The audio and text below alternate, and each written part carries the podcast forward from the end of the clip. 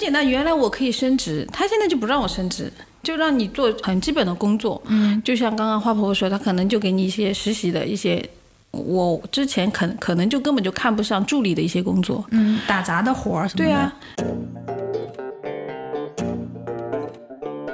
Hello，大家好，欢迎收听今天的同样 YT 扩音器，我是达达。我是花婆婆，我是糖醋小排，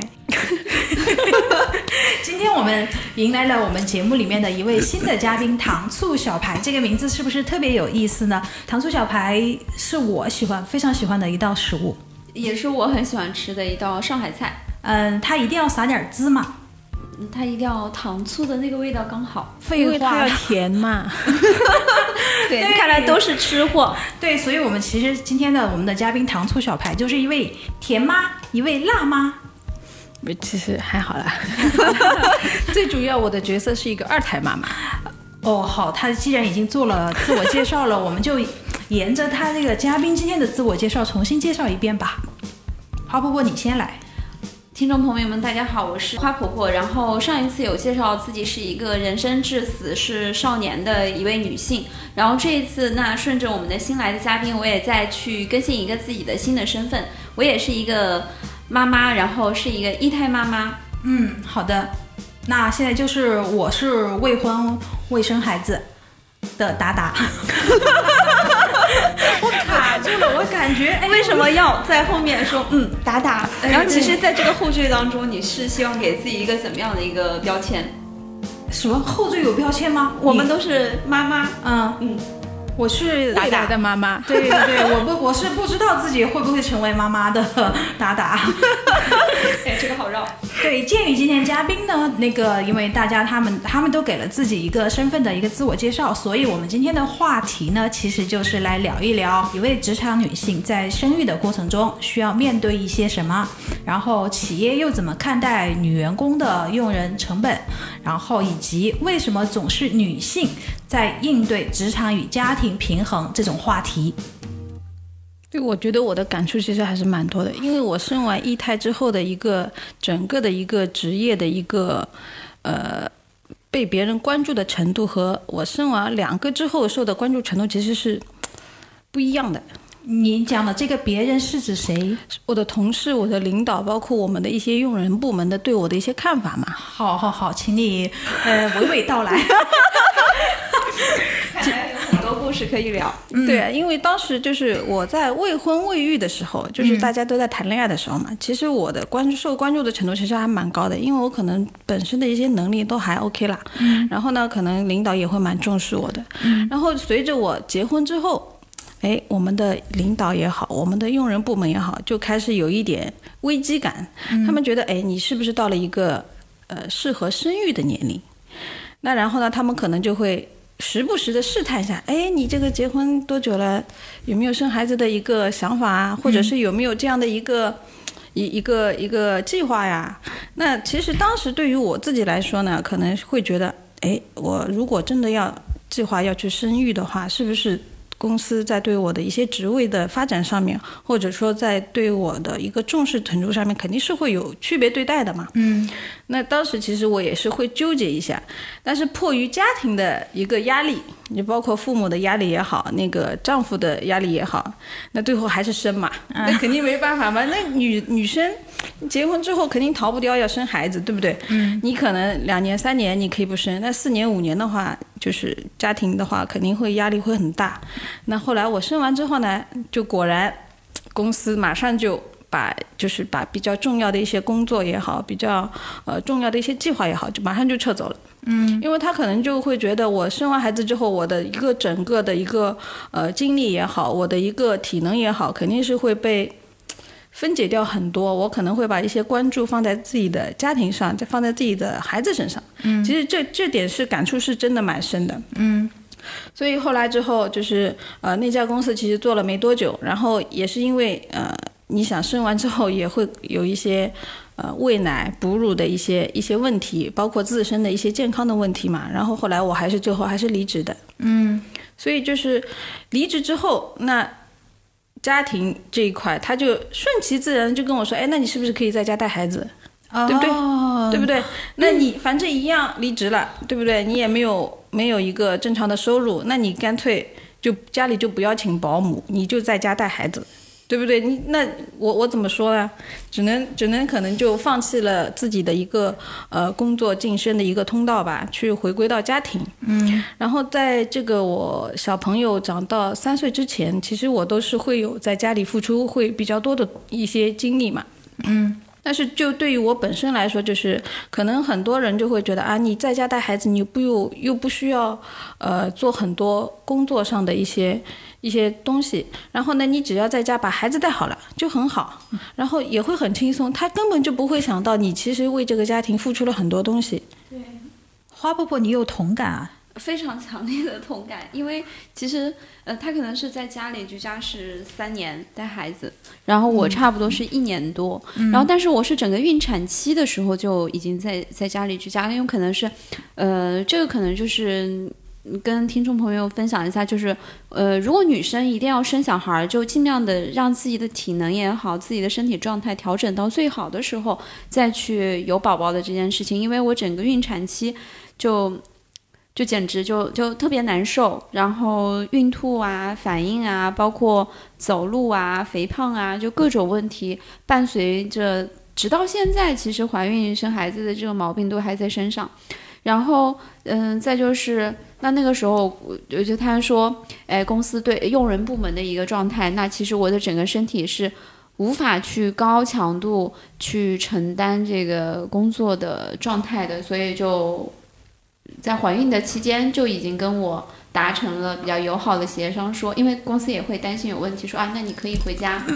那那个时候，即使你还是有心力在职场上，但是呃，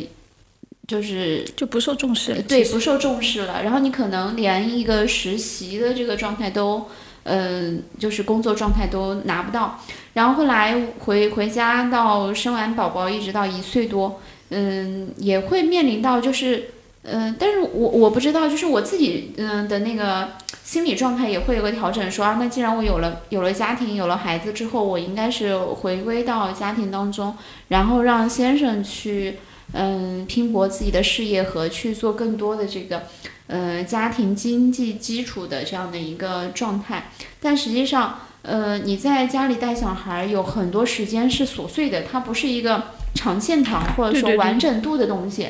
都是一些看起来好像很轻松，但实际上是一件很繁琐的一个对，一个一个事情。就就尤其是刚开始的小孩儿，因为本身我们也是从女孩子到妻子，第一次做妈妈，对，然后就会焦虑，那种焦虑是哎，我我我有没有做好？我想要给他最好的，然后又担心烫到了怎么样的，然后你不管是做吃的，然后给他嗯、洗这洗那的时候，你都会格外小心。然后这个东西其实占耗费掉你很多时间，包括那个时候，呃，我记得很深刻，是我儿子大概三四三四个月要吃辅食的时候，开始吃蛋黄啊，那个什么呃蔬菜水果泥的时候。你都是自己亲手做，但是这个中间你就要卡着时间去喂奶，卡着时间去做这些事情。如果来不及，你就可能自己连口饭都吃不到。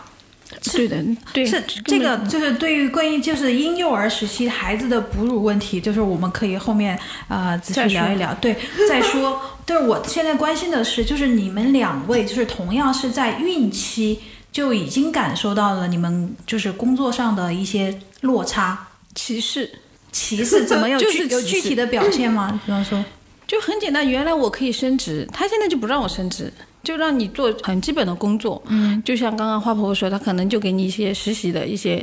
我之前可可能就根本就看不上助理的一些工作。嗯，打杂的活儿什么的，对啊，因为他觉得你不可能在全全部的把精力投入到工作中嘛。嗯，他宁他宁愿去培养一个男生，或者说是一个未婚的女性。嗯，你觉得就是你们两位感受到的就是这个这种状态，而不是说呃有一些来自于上司或者工作职场当中的一些人文关怀部分。他也许他有没有可能说觉得你是一个孕妇，所以他们就是比较呵护你、保护你，让你呵少护做一你点了，他把轻松的工作交给你了呀，啊啊，这对就是呵护你啊。其实轻 松就是代表的是不重要的工作，对对对对，啊，是。那个不重要，特别明显吧？其实因为其实讲真，我是做市场的，而且我是做、当时是做嗯、策略导向比较多。其实你在家里或者说开会，就有时候可能会议会议议程当中就没有你这一趴， 就不让你发言。呃，不是不让你发言，就你可能筹备了，你写了这一趴的策略，你写了这一趴的计划，但是可能没有被采用，只是你有这样的工作安排到了，嗯但是最后可能还会有其他的人去做一个跟进 Plan B，嗯，对，然后可能 Plan B 的人去汇报了，但是你的这个嗯就 Plan A 就就就放在那里了，说、嗯啊我们可能要再再沟通，然后沟通也没有再跟你沟通，对嗯，那就是职场中只要是女性，哎，请问两位那个曾经怀孕期间待的那位那个单位那个工作单位，就是那个女员工多吗？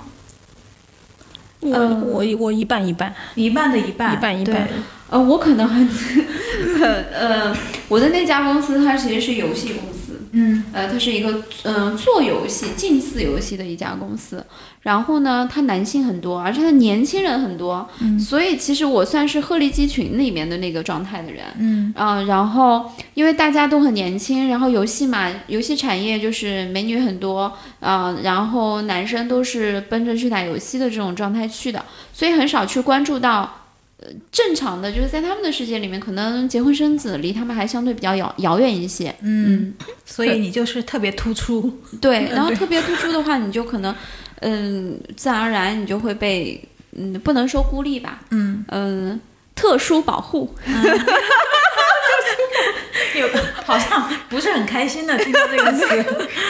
我我我这边可能以前我是 PR 公司的，然后我们这边可能对接的一些重要的客户或者是大客户都可能需要出差。嗯， 那你怀孕之后你不可能经常出差嘛？嗯，因为可能会影响胎儿的安呃安全问题，也会也会就是影响我产检啊什么的，所以基本上后来大客户基本上都分掉了。嗯全部被分掉，分掉之后，然后留在本部工作的话，可能真的是一些很琐碎的一些很简单的东西。但是可能就是之前在跟客户的时候，我可能会出一些策略性的一些 PR 的方案什么的，但后来基本上都跟我无关了，嗯，就跟花婆婆一样的情对，况。就无关了。嗯他说起来是啊，觉得你可能呃不太适合出差，或者是呃可能在各个方面都应该留在本部工作，就不要出去跑嘛。嗯但实际上还是我觉得是是是被歧视的。嗯， 就我可能说的比较直白一点啊，被弱化了，被弱化了。嗯，那两对位啊有边缘化。对，哎，对，一个边缘化，一个特殊保护。 啊，我们嘉宾一号和嘉宾二号花婆婆和糖醋排骨糖、呃糖醋小排，今天两个人有共鸣了，产生了共振，在我们节目里 面，不知这道还有只多少，是第一胎哦，嗯，对我们糖醋小排还有二胎，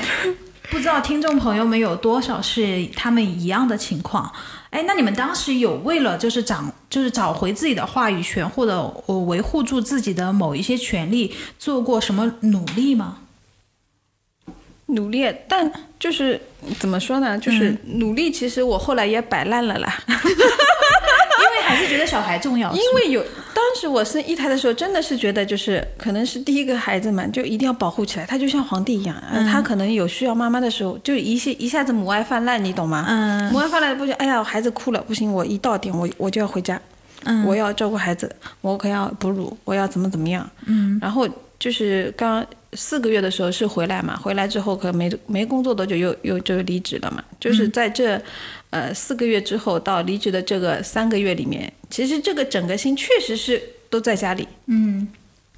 就是可能是一个是呃一个第一次做妈妈嘛，肯定是会比较牵挂小朋友。然后呢，第二个也是因为在工作中也确实受到了歧视，我觉得在这个公司也是真的没有发展了。嗯，不开心了，对，不开心了。然后因为生完孩子之后，我我是因为自己是呃母乳喂养嘛，嗯，然后我可能到公司我还要去那个挤奶，挤奶，嗯，然后公司 呢，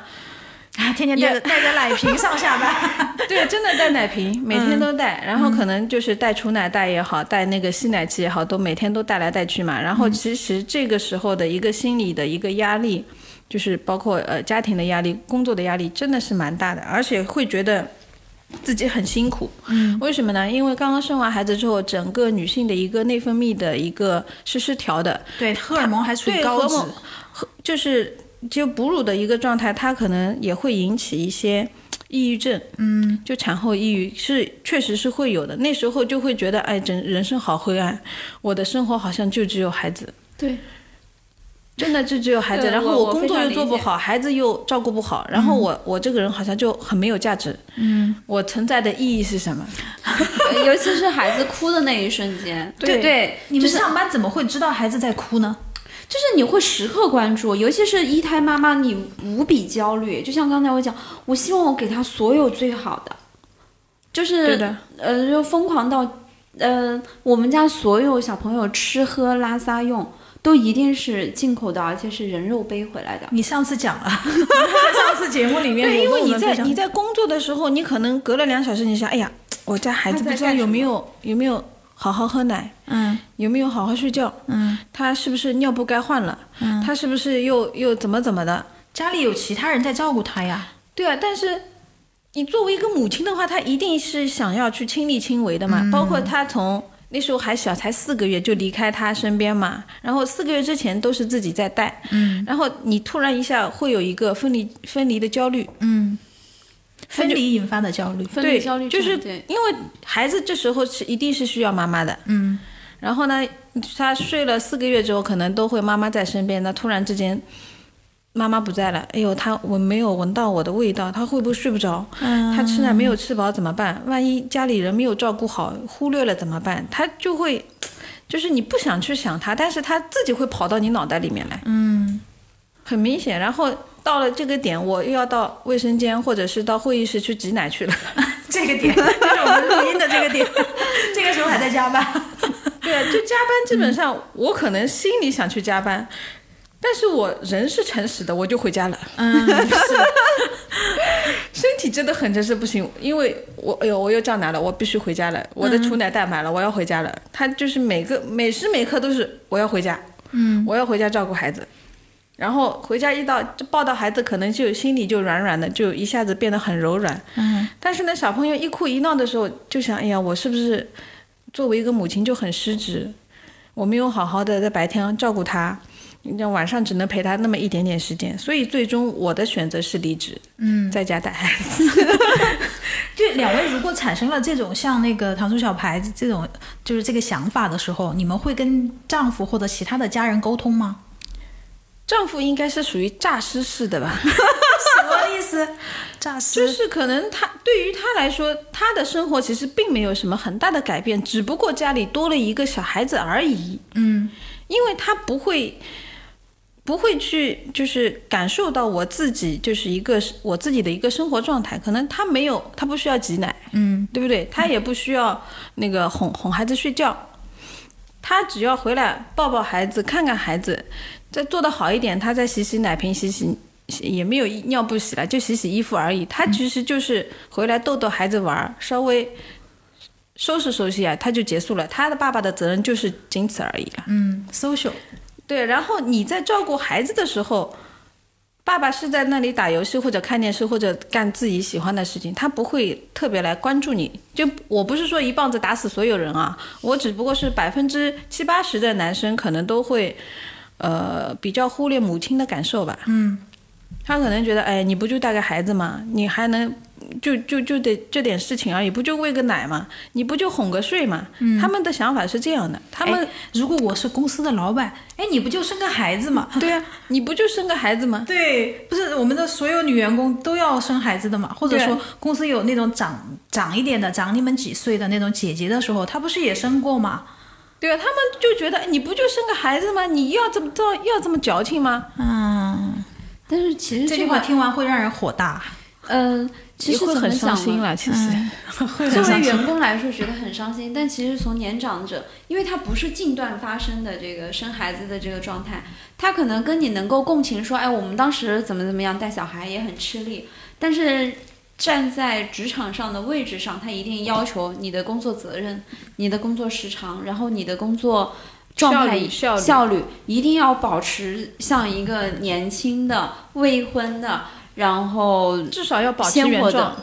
对，嗯要就保是持他原对你的状苛刻要求，一定不是生活的要求，他一定是职场的要求。嗯，当你当糖醋小排你在全身心惦记孩子的时候，你在公司里面惦记着孩子的时候，你还会觉得在公司里遭遇到的那些事情对你来说不公平吗？因为似乎你曾经也没有把 重心放在工作上呢。就是因为我的身心都投入到小朋友身上去了，所以在工作中肯定也没有那么多，确实是没有那么多精力去完全百分之一百的去专心做这件事情嘛。嗯，所以公司对我的忽视，包括就是后期呃我自己放弃，其实也是一个我觉得是顺其自然的一个结果。哎，双向就是有一个感觉，有一个默契，还是有个什么在了。对对对，对就是，但是你就是，呃，真的回到家之后，真的是把慢慢的把孩子全部当当做一个生活重心的时候，你反而就会觉得，哎呀，我可能为这个家庭付出太多，然后我自己会里心里会有一些对比，哎，为什么我老公他怎么好像就没有像我这样为孩为家庭付出这么多？嗯，为什么他还可以在外面，比如说应酬啊，比如说就是呃不会。像我一样一直记着孩子，记着家里嘛，这就是一个心理失衡的一个状态出来了。他可能会，你老公有没有就下班之后跟哥们儿聚一聚再回来？有啊， 所以这个时候其实真的是蛮失衡的啦。嗯，真的失衡的，就是会觉得，凭什么你能在外面玩，我就不能在外面玩呢？对不对？嗯，因为你可能没有生孩子之前，可能呃大家会一起出去，但是现在好像就你一个人出去，我就非要非得在家。嗯，但是一方面呢，又觉得孩子离不开我，其实自我也是会有一个自我自我矛盾的一个状态。嗯，但是带那带到孩子慢慢长大之后，就是这个状态也会慢慢调整的，因为就是孩子小的时候，妈妈也是会有一些，其实也是要控制一下自己的一些情绪嘛，情绪会比较容易失控。还有个就是我刚刚说到的一些产后抑郁症，它大约会持续半年到一年左右，但慢慢的随着那呃激素的一些呃恢复和调整，它还是会恢恢复过来。嗯。然后之后就可能就会慢慢的回归到正常的一个状态。因为当时的话，生完孩子一定是会有一个心理比较的，嗯，就觉得男人都不可靠， 有人帮你吗？就是有有你们两位在那个就是孩子婴幼儿时期，就是有家人帮忙吗？或者说有保姆啊、阿姨啊这些吗？我们家应该是在半岁之前吧，有育儿嫂，然后嗯、但是实际上育儿嫂只有白天啦，因为你忙不过来嘛。嗯。然后，但全程其实母亲母亲的那种焦虑是，不管有谁在帮你，你都嗯不叫什放么心，不放其实心真的，是无不可放心避免的。你吃的，就他除非帮你洗洗衣服啊，嗯收收家里，其他的其实还是你自己为主，就最最主要的还是自己。然后包括那个那个产后抑郁症，我也有过。嗯然后我的状态就是，我讨厌他，他改变了我的生活，对他你改会变了。讨厌他，讨厌小朋友吗？呃，对我，我有一度时间就是他只要一哭我就讨厌他，嗯因为他晚上不睡觉，他就哭，然后然后妈妈就会焦虑很紧张，然后他改变了我在职场上的状态，因为我当时是一个家庭主妇，嗯，然后让我变胖，就是变得很胖， 就身材走形嘛，嗯，然后再就是。我发现没有法跟外界沟通，就感觉我所有的事情就是围绕小孩儿吃喝拉撒睡，然后你也没有更多的娱乐的事情，然后我就用一招去治治疗自己，化妆，带着他去逛街，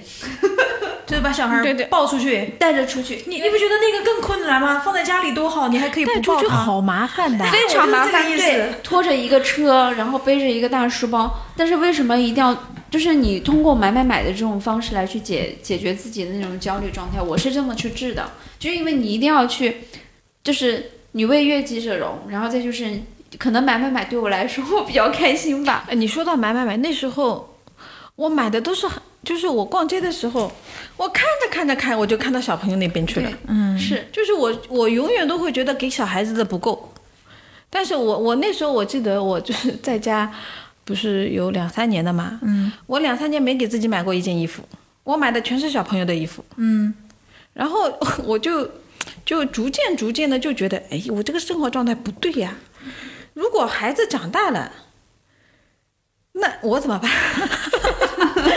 对，嗯很就很，我觉得这是一个慢慢觉醒的一个过程，对，就是渐渐的你会把自己慢，就是呃，可能就是带孩子的时候就是没有自己的时间嘛，但是慢慢的、慢慢的，你会自己自我觉醒，你会会觉得你会从那种爱里面那个清醒过来。对，顿悟了， 顿悟了，顿悟之后就可能就是慢慢的还是会把关注点慢慢的挪到自己身上。嗯，但是一定要经历这种至少几个月到两三年的这种缓慢的过程。呃，我都会现在快很多，因为会有我一个起伏，会有一他个是起伏两。三年，我是到一岁的时候，因我们人而是异哈，呃，这要看自己各自的家庭状态吧。然后我是因为我的先生说你要出去上班了，就是因为我会嗯情绪不好，就真的是情绪不好。嗯，完了以后，我记得我刚开始跟我儿子分离的时候，呃，送到奶奶家，然后他在那里，就我转身走，他在那里哭，我躲在门外哭，然后我就回去再看他，然后再被赶走。然后我觉得全天下的人都没有我对他那么好，但但是是你把它送过去的呀。 但是没有办法，因为你要去回到职场，那你必须得去做这样的断舍离。这样的断舍离其实对妈妈来说很很难，很难，是很非难。常难。啊，因为嗯，你如果我在家里待的久了，其实你会跟这个社会脱节。啊、你不管你是不是每天在接受网络的这种信息，还是呃每天去积极学习，其实你都还是跟缺少这个交流的这个状态吧。嗯，而且你有没有觉得，可能就是在家的时候，其实丈夫跟你的交流也并没有那么多。我我至少我家是这样的，他可能就会觉得，哎呀，我上班的事情跟你说你也听听不懂，我就不跟你讲。然后呢，我要跟他讲的家庭琐事，他也不要听。然后夫妻两个交流也会很少。嗯，你你有主动跟他沟通这些事情吗？对啊，我说，哎，你今天发生什么事情了？哎呦，跟你讲你也听不懂的，我不跟你讲，反正就是那些事嘛。嗯，然后我就跟他说，小孩子怎么样？哎呦，你小孩子不就那些事嘛？无非就是这些事和呃那些事啊 就是这些事跟那些事，然后就很难交流。然后小孩小孩子哭啦，那我就也其实也呃夫妻之间沟通的机会也会比较少一点。嗯但是后来就是为什么我又会是生二胎呢？也是因为就是小朋友能说二胎的 是吧？小朋友长大不到三岁左右嘛，嗯到三岁左右他已经会开口说话了。然后我们家小区呢有很多呃外国外国的小朋友，然后他们比如说我们带下去玩的时候，就小朋友和小朋友在一起玩，到点大家都该回家吃饭了嘛。哎，那我们家小朋友就看到他们怎么两三个小朋友一起回家的，为什么我是一个人回家的？他就会问我，他说妈妈。他们家怎么有两个小朋友？为什么我们家只有一个小朋友呢？嗯，然后我当时也不知道怎么回答，嗯，我就说啊，那个可能你人家你你不能说是亲戚家的孩子吗，不是，那整天都是这两个小朋友在玩嘛。然后那边二，因为国外的他们可能就是生一个的非常非常少，嗯，基本上都是两个甚至三个、四个的都有嘛。然后他们可能会结伴而行，就打打打闹闹就这么回去了。然后他呢就很可怜的孤零零的跟着我一起回家，嗯，然后他就三番四次的问我为为什么我们家没有一个跟我一样大的小朋友呢？嗯，他就反反复复问我为什么我们家没有呢？所以这个时候我就动了一个二胎的一个念头，嗯，因为为什么呢？因因为我自己也是一个独生子女嘛，嗯，然后独生子女其实他面临的一个问题，其实，在成长的过程中也会很多，因为当你在青春发育期的时候，其实有很多话是没有办法跟父母说的，可能父母会用他们成年人的一个眼光和角度去帮你分析问题，但是在呃小朋友这个阶段，他可能更倾向于跟同龄人去沟通、去交流，或者说是去讨论一些他们自己的小秘密吧。那当时我是我是独生子女嘛，我可能就没有人去商量这个问题，就其实，在心理上其实也会。有点失落嘛，因为感觉好多事情跟妈妈说，肯定妈妈要骂我；跟爸爸说，爸爸肯定也不会赞成我。那我也没有人去说，我只能跟同学去说，跟朋朋友去说。但是呢，跟朋友、跟同学去说，他们也不不可能随时随地跟我在一起嘛。所以我觉得就是，呃，为什么我会后来再次去生一个孩子，就是因为我体会到了独生子女的苦，我才会去考虑，呃，再生一个，让他让他就是让我的孩子在童年时期，包括之后的成长过程中，有一个同龄人可以去一起去商讨问题，或者是面对问题。嗯，包括就是我，我曾经看听过一句话，他说：“你送给孩子的最好的一个礼物是另一个孩子。”这句话 说到你心坎里去了，是 吧？对啊，花婆，你觉得呢？这句 话？呃，可能我有不一样的见 解，虽然我很赞同，就是送给孩子。最好的礼物是另外一个孩子。我也是独生子女，我也有这样的疾苦。但是对于我来说，我可能相对比较自私一些。然后生一个孩子对女性的伤害其实真的非常大，对对对不管是在职场上，还是身体上，还是情绪以及。嗯，家庭生活当中，它会改变你太多太多了，嗯，身体上会带来哪些改变？疼痛啊，就是生孩子的时候的生孩子，子的疼痛啊，怀孕，呃，我可能从怀孕一直到生完到现在，可能还会有影响吧。你的影响是有什么后遗症，或者说？呃，腰痛对对对，对我也会有。会腰痛，我也会有有些呃，有些人就说你可能生的是儿子，所以你腰会痛，然后那个脊椎那个地方，一到下雨天，所以儿子是专门诅咒妈妈的脊椎是吧？ 我觉得这个说法特别没有道 理。这个呃就是那个迷信的说法，但是真的是腰痛。嗯然后再就是因为我可能那个时候怀孕的时候太胖了，呃，那本身自己本身从八十斤到一百五十八斤，那是一个八十， Double 你长了一倍你，double 了一下 double 了一下， 嗯啊，然后就可能就那个颈椎是撑不住的，整个人是到后期是完全走不动的，对你这个长无得法太呼快了，吸，长得太啊快了。但是那没有办法，因为你做不到，什么叫做不到？就是你我不要能少吃吃，对吧？我一定要吃，我不吃我可能就感觉自己呼吸不了，你当时是不看那些科学育儿之类的书 是吧？没有， 就是你的妇产科医生也没有告诉你体重不能超标，是吗？呃，医生和家里人都担心我说吃那么胖，吃那么多会不会，而且我要吃高油、高脂、高甜的东西，哦那个时候特别其实担很心不。健康哎。非常不健康，而且特别担心一个问题，就是我会不会有妊娠糖尿病？对但庆幸的是我没有，但只是就是我从七个月，就二十八周的时候就开始保胎，就一直躺在床上不能下下地的那种。 然后我整个肉太 多了，呃，对，就确实是。坐立难安，嗯，然后再加上坐也不是，走也不是，可能从家门口刚刚走到小区门口我就走不动了，嗯我就不想走了，我就想坐下来。那坐个五分钟，你又要起来，我想回家躺。然后刚坐回回家躺着就哦又不行了，我想出去透个气，嗯就无法呼吸。其实因为那那那个胎也比较大嘛，然后就压迫你的整个身体的内脏、嗯整个器官，其实很难受的。而且我 我不知道，呃，你你的产程好啊，不是你的孕期好像挺痛 苦的，非常痛苦，我我一直吐到六个月左右，然后七个月开始保胎，而且我整个孕产期叫了四次幺二零， 那么发生多了啊什么事情啊？就是嗯、这个在二十八周的时候就有早期流产现象，嗯，嗯，然后在嗯就就持续嘛，然后。二十八周开始保胎，我是三十七周的时候，三十六周早产的。然后我生完了之后，因为那个消化系统的问题，又去幺二零去了一次医院。那我觉得你真的生个小孩是非常呃非对常不容易的非常。对，难真的的不容易。我、嗯我我比你好一点了，对，就就所以就是，如果真的要准备生小孩儿，我就建议很多女生一定要把自己前期的这个身体素质养嗯好，因为我是太瘦了八十，然后特别单薄，一下子其实承担不就像了。吹气球一样，啊，啪对一下对就对，我一这个个周身体长承八受不住嗯斤，那个状态一周长八斤，嗯，那就你像的医生没说你吗？说做不到，控制不了。他一开始以为是称坏了，但反复的称完了之后， 然后反复的称完之后，他说你一周长八斤，你能不能就是建议我要吃清淡什么的？可我做不到，我不吃，我整个人心发慌。我记就感得觉我当时一周长两 斤，你要长八斤，两斤算是正常的，对不对？对，那两位有见过那种怀孕期间一直到生还生龙活虎的孕妇吗？有我呀，来，你你把你的那个跟花婆婆对标一下，她这个我觉得听上去有点，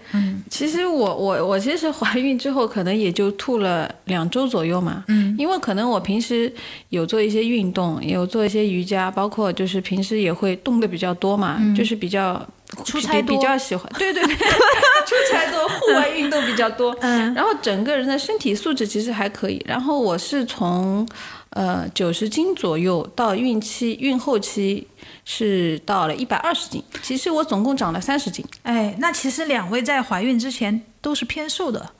一个八十几斤，一个对吧？对一个九90十斤。就是我觉得，就是整个孕期的状态，第一个就是真的要控制吃啦，不能随便乱吃。然后在在孕 前还是要呃做一个比较呃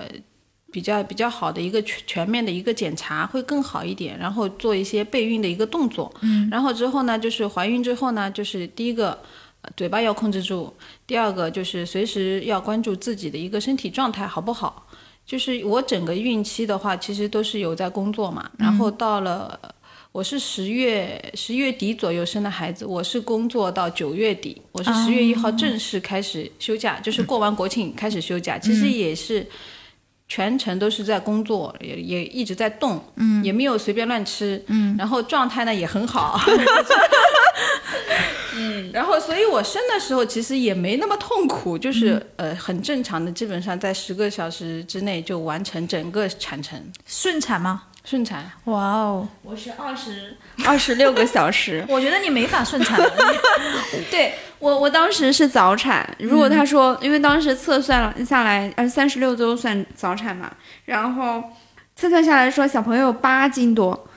然后我就懵了，我说那我不能，就是我我生就不能硬生，我不想顺产，我本身自己也做好了不是顺产的准不是备。你想想，你一共长了六十六十斤吧，七十多斤，十斤，七十然后八你斤，孩子才八斤，都在我自己 身上，都在你身上。然后，呃，然后二十六个小时，嗯还是后来是人工人工干预的二十六个小时，因为如果要等待正常的这个状态，可能三天以上，嗯，所以比较难。嗯，那真的比我痛苦很多。我对还是比较顺利的。对，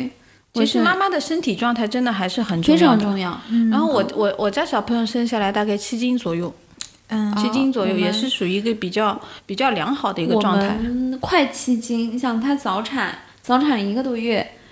嗯，快七斤。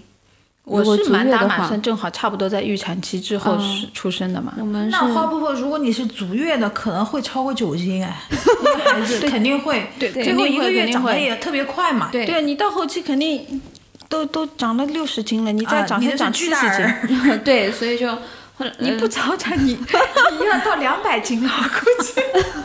是所以就是因为就完全这真的是从楼上五楼走路下去遛个狗，还没有走到小区门口，刚刚走到楼下，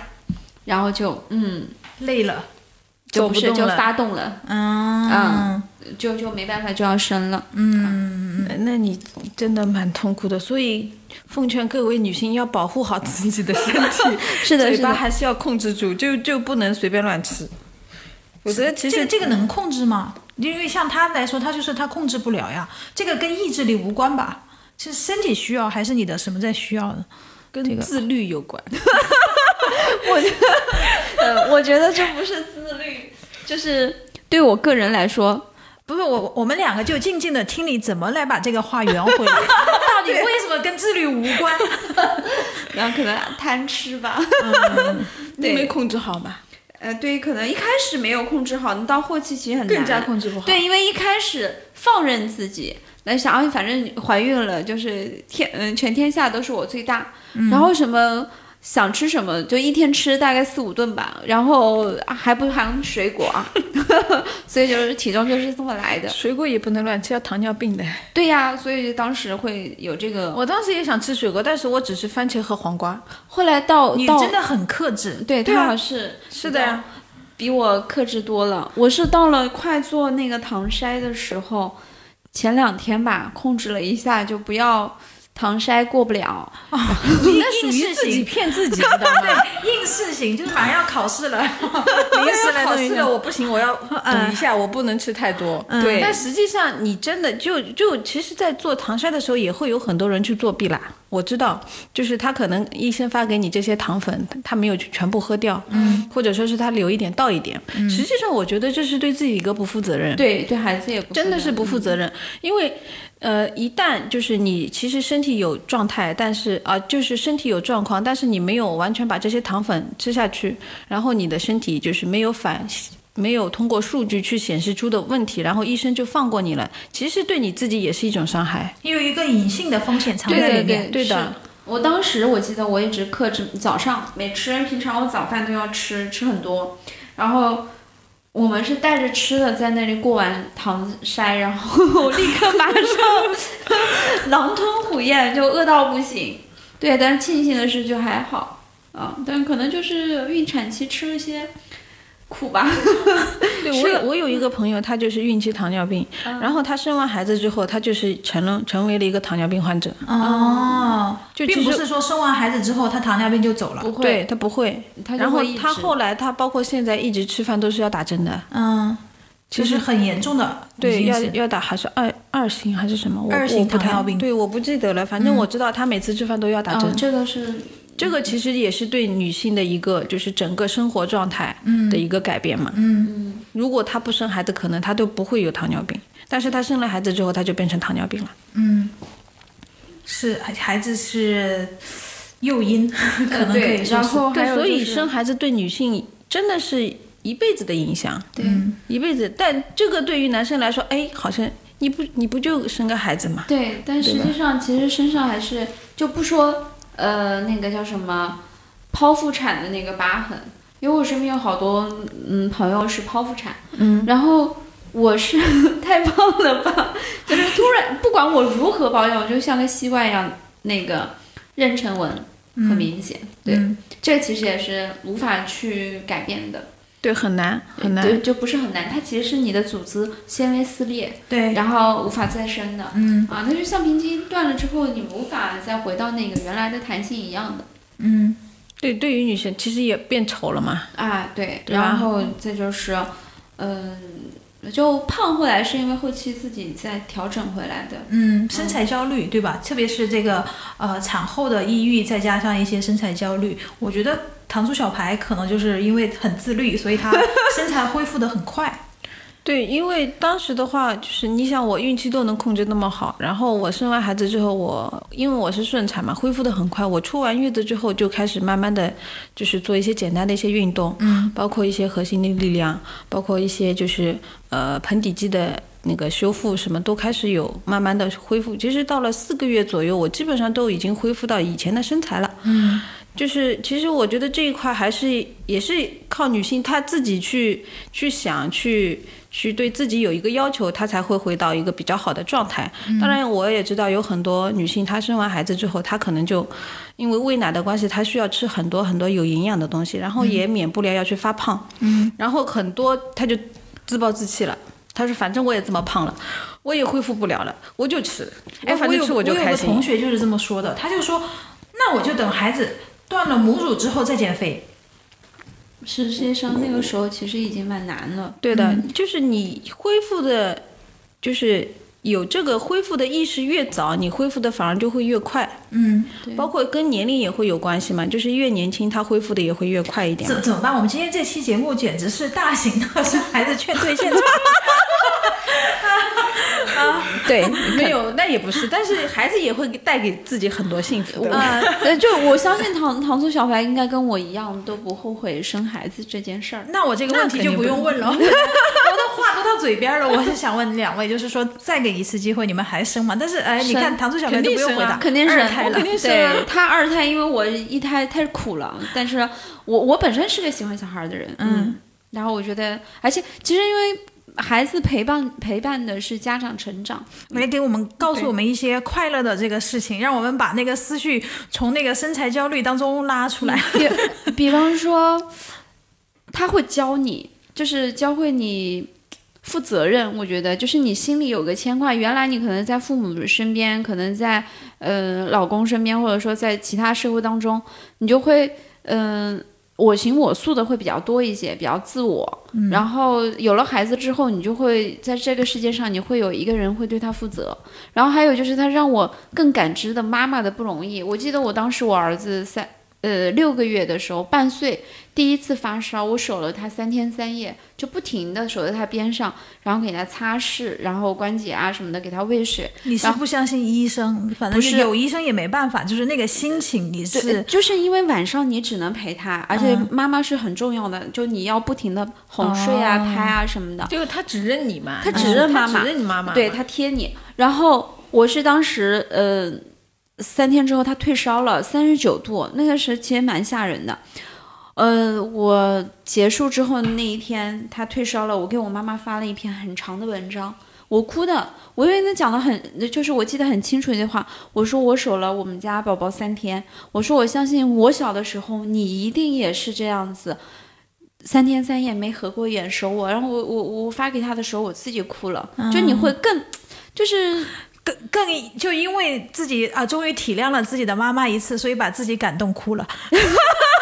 没有就是其实我我还是可以理解的，因为包括我自己也是这样，就是我生完孩子之后，我第一个就是心里有一个。很重要的一个牵挂，这是肯定的。第二个呢，我觉得就是可能我对我自己就是一个人生观也好，世界观也好，是会有一个改变的，因为对我就能体会到当时我的母亲的一个难处，包括呃，包括现在母亲唠叨我，或者是她一直在那边说我不好或者什么，我就完全能够去体谅一个母亲的一个心情。嗯对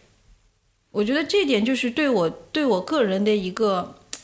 呃观点也好，就是还是会变得更加包容吧。啊用我们的话说是，你长大了，哎对对对对是不是只有女性生完孩子才会迎来一次就是、嗯、成长蜕变。对蜕变对突破性的成长，是可以的叫蜕变了。啊对，真就的而是一且种蜕变。做妈妈了之后，就为母则刚这句话一点都没错，但是嗯在刚的时候，你又有柔软的地方，因为这其实孩子是你的那个软肋，我们花婆婆的名言就是要有柔软的 地方。作为女性，职场事业女性，她上次来跟我们说，作为职场事业女性，其实我还是有我很柔软的地方。对，就我我觉得就是刚柔并济吧，对，刚柔并济嗯是。就我前两天看了一个什么样的节目，他说，真正最就是很强大的女性是在职场上很有有就是很很坚强、很果断，嗯，赏罚分明的那个力度，但是在处理人际关系或者说尤其是在家庭生活当中。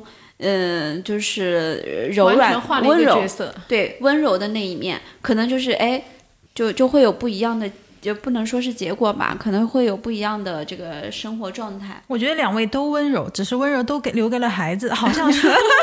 没有留给自己的老 公。从前面的那个聊天过程当中有，所以不不过说实话，真的就是包括我现在就是现在的工作当中、工作生活中，就是在工作中，就是我还是会比较严厉一点啦。嗯，就是可能对下属啊，包括会对自我的要求还是会蛮高的，就是我要求高效，嗯，然后呢就嗯不要拖泥带水，嗯，然后做事情一定要思路清晰，嗯，这是最基本的一些要求，就是反正有问题马上要提出来，马上要解决，嗯，就不要不要拖，嗯，就是对于我的下属来说，可能就会比较严厉，对比较严厉一点，但是我下班之后吧，回到家里，哎，就是另外一个人，就马上就变成另外一个人了。然后就可能回去就哎呀，宝宝，妈妈回来啦，就会就一下子就会变成变成水。嗯，然后在工作中可能是 火，水火相容。嗯刚柔并 济，水火相容就是既能 handle 职场，也能 handle 生活。对，对但是真的辛苦肯定是辛苦的，对，但是我觉得孩子带给我们的幸福一定是。更多的，然后嗯他们也会教会我们很多东西，因为不管我怎么说他、骂他、打他，他永远都会爱你。嗯，这是一个孩子就是送给妈妈的一个，我觉得是最好的礼物。就是在小的时候，你不管怎么说他、骂他，或者是呃就是把他扔在一边也好，或者是自己有情绪的时候，就是不理他也好，他永远都会说妈妈我爱你，或哎者，妈妈反过来你会觉得自己挺无理取闹 的。对对，我觉得他爱交我配比可能比我爱他更多，是，你看对为什么就刚刚没控制好脾气，就为没为什么对没有控制好自己就的马情上会绪？自我反省。嗯，这是真的，这最是所以可怕的，你说女性最可怕的一点就是我们很擅长自我反省， 对，啊，是天真哪的，，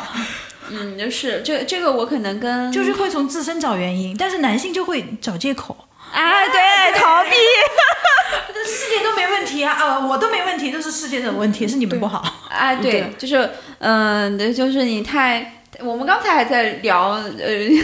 聊男性，就现在的，嗯，有可能，嗯、现在男性会相当于在责任感上会更更比较弱一缺点，失，缺失，就不要聊现代男性了，就就聊你的老公。孩子的爸爸，现代男性其实很多男性跟你没有关系，你呃可以说吗？可以说孩子可以的吐槽吗？孩子的爸爸诈尸 呀，嗯就是他突然之间回来，哎呀，我回来啦，来孩子抱一下，哎，老我婆宝宝抱今一天下好可，爱，然后他就去做自他自己的事情去了，嗯，就好了呀，他就已经回来恩爱完了就结 束了，这时间那么短暂 呢，有就不错了，呃，我们家是稍微好一点，小的时候他还会。嗯，帮着你带一带吧，然后就他可能那个时候还带的可能比我好一点，但是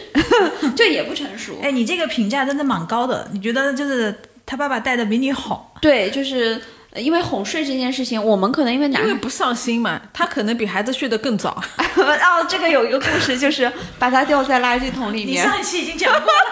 是不是每一期都要吐槽 你？你老公是这样子的，呃，不我老公有次带孩子睡午觉也是啊，呃，我说今天你带一下孩子睡觉，我可能想出去跟朋友就是逛个街或者吃个下午茶什么。他说好的，可以的，你放心吧，我一定会把孩子带好的。然后我说你一记得一定要让他睡觉，因为小孩小朋友还小。他说好的，你放心吧，你不要那么啰嗦了。结果我回到家里的时候已经四五点钟，我老公在睡觉，我孩子在玩儿，然后我就问他：“宝宝啊，你今天睡了吗？”没有啊，爸爸睡到现在啊，我就一直在玩儿啊。孩子说实话， 对啊，然后我把我老公叫醒，我说睡了吗？睡了，你看他就已经睡醒 了。那我就很无语，那你有什么好说的？对，爸爸可能就在他的世界里面，就是嗯，挺好的啊。 对啊，都好的，没有不好的地方，对呀、你看你不在，我们吃了多少东西，其实就很和谐。非常他说和你谐在的时候就很不和谐，老是说三道四，太唠叨太唠娇叨死了。太娇了呢，包括现在都会还在说，你看就是你们带的太娇气了，跟我一瓶果汁两片面包，你饿了是吗？面包嗯吃自己吃，然后果汁吃吧，嗯，然后吃完你洗澡吗？不洗，那你睡觉吧，就是这样子的。对，我问我宝宝，我说宝宝今天开心吗？开心啊。然后我老公说：“你看吧，我带的他不是很开心吗？小孩子有哪天或者就是有几天会说自己不开 心，除非挨揍的那天。所以就很无语，你知道吧？所以就爸爸的状态好像一直都是这样的，就是当然也有很有有一小部分他是很尽责的，但是大部分的状态都是我觉得还对是这个状态。所以就是小朋友可能还蛮机智的，学会了自己的妥协吧。 对，男人至死都是个孩子，我记得有谁说过。嗯，是是这样。 哎，但是我觉得会不会就是因为就是你们在平时跟孩子相处的过程中，已经养成了一种和孩子的一种相处模式，而是你们没有考虑过，也许会有另外一种相处模式，就是把权力分摊出去， 把责任分摊出去。有我觉想得过我这个分摊，但是我认为他做的不 好。就是这个点吗？ 就是男生男性和女性的视角，或者说关注点不一样关注点不一样。我觉得跟个性以以及对可能他在职场上的某一些工作习惯有关系。对对对对如果他负责他是一个比如项目主管或者什么的，他就是已经习惯了所有事是情的都是自己来 handle、自己来掌握的对话，他难免会把这种习惯也带回到家庭当中，对，就觉得。呃人家说嘛，一个一个伟大的母亲，其实她可以是很多种身份。第一，她可能是一个呃职场女强人，但是她肯定也会是一个时间管理大师，对吧？她也、她也有可能还会是一个 像我们现代赋予女性的，她可能会也是一个美丽的、健康的女性。多重的身份嘛，对，对，两位觉得在时间管理上，就是有有没有什么就是跟我们听众朋友们分享的自己的一些高效方法呀，或者这些的？工作的时候不要想家庭，在家的时候不要想工作。那我可能就是周一到周五就好好工作就好了，然后周末，嗯，因为我特而且情况特殊，我小小朋友我周末才才会陪他，所以我就更多的时间花在跟他的娱乐和沟通上，因为我们毕竟不是生活在一起。嗯，那其实两位表达都是类似的意思。对，就是在这个场景下，你就做这个场景该做的事情，嗯就好了。嗯，就是可能就是你不要在你工作的时候去担心很多家庭的事情，嗯，然后呢，你在家里的事情呢，你也不要把工作当中的一些情绪带回到家里面。这个可以分得这么清楚吗？因为我们有时候尽量吧会发尽量吧现，就是在工作上遇到，或者今天在公司不开心，可能会黑着脸、臭着脸回家，整因为你整个人的气气氛就会很差所以嘛。就是呃，可能每周的话，我会有一个自自己的一个时间，可嗯能是下午两个小时到三个小时左右，我可能自己会去透透气，或者说是自己就是释放一下自己心里的压力吧，嗯，就会好好很多。嗯就是不管怎么说，就是在工作中也好，在生活中也好，你一定要有自己的一个时间和空间，嗯去释放自己的压力。这个我觉得还是有有必要的，嗯，就像有很多男性不是回家之前他会在车里待一阵子，他就不回 家。其实我们女性也是需要这样的一个时间和空间的。其实我刚刚有想问，我有准备这个问题， 就两位会有就是男人在回家嗯前在楼下抽根烟再回家的那种感觉吗？当然会啊，当然会，嗯，就是可能就是一个是，比如说我每天回家之前，啊，不是，就是回每回天家回家之前已经说漏嘴 了，啊就是工作，就是从呃公司到家的这一段时间，可能是坐地铁，可能是开车，然后回家之前呢，我一定会去做一个心理的一个调节，嗯，就是尽量把工作中的一些烦恼或者说是一些问题梳理完，梳理完毕之后。就是想好明天要怎么做，明天是怎么解决，然后之后我这件事我就不去想了，就到家之后就纯粹的就是把自己的时间留给孩子和留给家庭，嗯，就会好很多。会不会你你也是这样？周一到周五，就是自己我是周一到周五尽可能的就是满足我自己的一个生活状态，然后周六、周日陪小朋友。陪小朋友，然后、呃可能还会有留个半天吧，因为毕竟放假嘛，你可能会留个半天，或者自己去呃在就是看看舒缓展一下，舒缓情一绪下，嗯，休闲一下，对，嗯那样就是可能就其实我还蛮喜欢现在的这种状态，就是人生会比较饱满一些，嗯嗯，就既不是幼稚的那个自己，但又不是嗯、呃很成熟、很很以家庭或者说呃很片面的一个状态在生活，就只有家庭没有没有自己的生活。嗯，对，每一趴就是去做好自己的角色就好了。是的，嗯。那我问一个比较犀利的问题，也是我自己想了解的，也许我未来可能会经历那个阶段的。就两位对于全职妈妈这个角色，如果让你们选择的话，你们会主动选择做全职妈妈吗？